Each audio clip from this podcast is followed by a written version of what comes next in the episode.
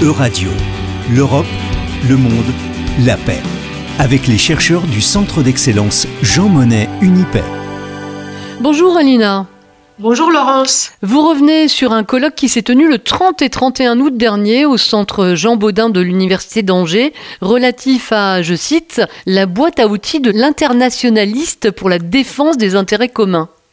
Oui, c'est effectivement une manifestation qui s'est déroulée en parallèle de la célébration des 150 ans de l'Institut du droit international et qui a réuni des juristes appartenant à différentes générations et venus du monde entier. Et c'est surtout l'axe 2 du colloque qui porte sur la question des sanctions internationales outils de paix qui a donné l'occasion aux participants de discuter des crises que traverse l'ordre juridique international dont la guerre en Ukraine n'est qu'une des manifestations. Et vous ne serez guère surprise d'apprendre que le constat désormais que le système international mis en place après 1945 subit une crise profonde, ce constat, il a été unanimement partagé.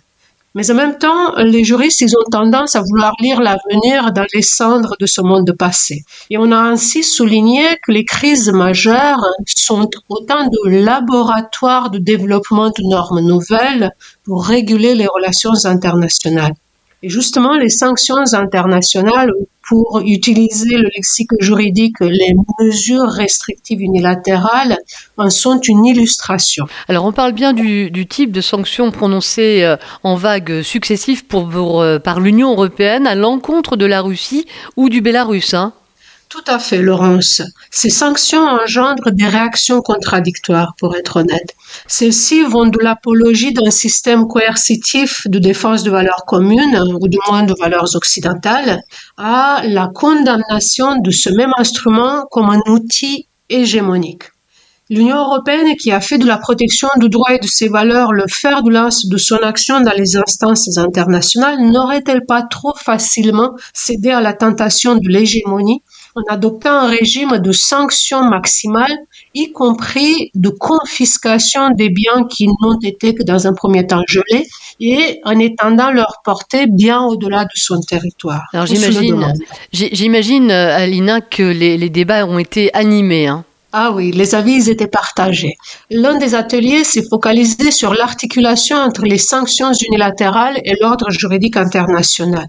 Et les sanctions sans précédent qui ont été adoptées en réaction à l'agression de l'Ukraine par la Russie on peut se demander si bien qu'elles aient été adoptées pour pallier la paralysie du Conseil de sécurité, ne sapent-elles pas définitivement l'autorité de cet organe bien mal, qui est pourtant central au système mis en place après la Seconde Guerre mondiale?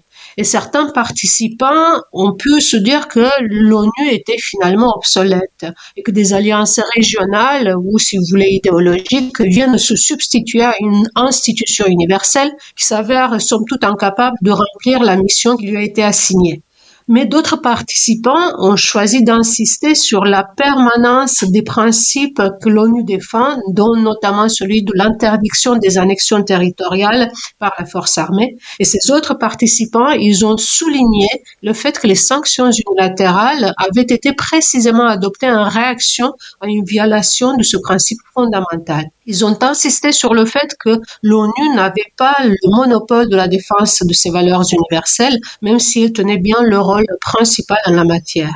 Et que finalement, le droit international permettait à l'Union européenne, entre autres, euh, à travers le concept de contre-mesure dans l'intérêt général, d'adopter de telles sanctions. Mais on, sait aussi que des, sanctions unilatérales peuvent avoir des effets drastiques sur les populations sans vraiment affecter les cibles immédiates comme euh, les dirigeants euh, des régimes concernés. Hélas oui, et c'est ce qu'a souligné par exemple la rapporteure spéciale des Nations Unies sur les sanctions, euh, la professeure Alena Douin, en donnant l'exemple de Cuba ou de l'Iran entre autres.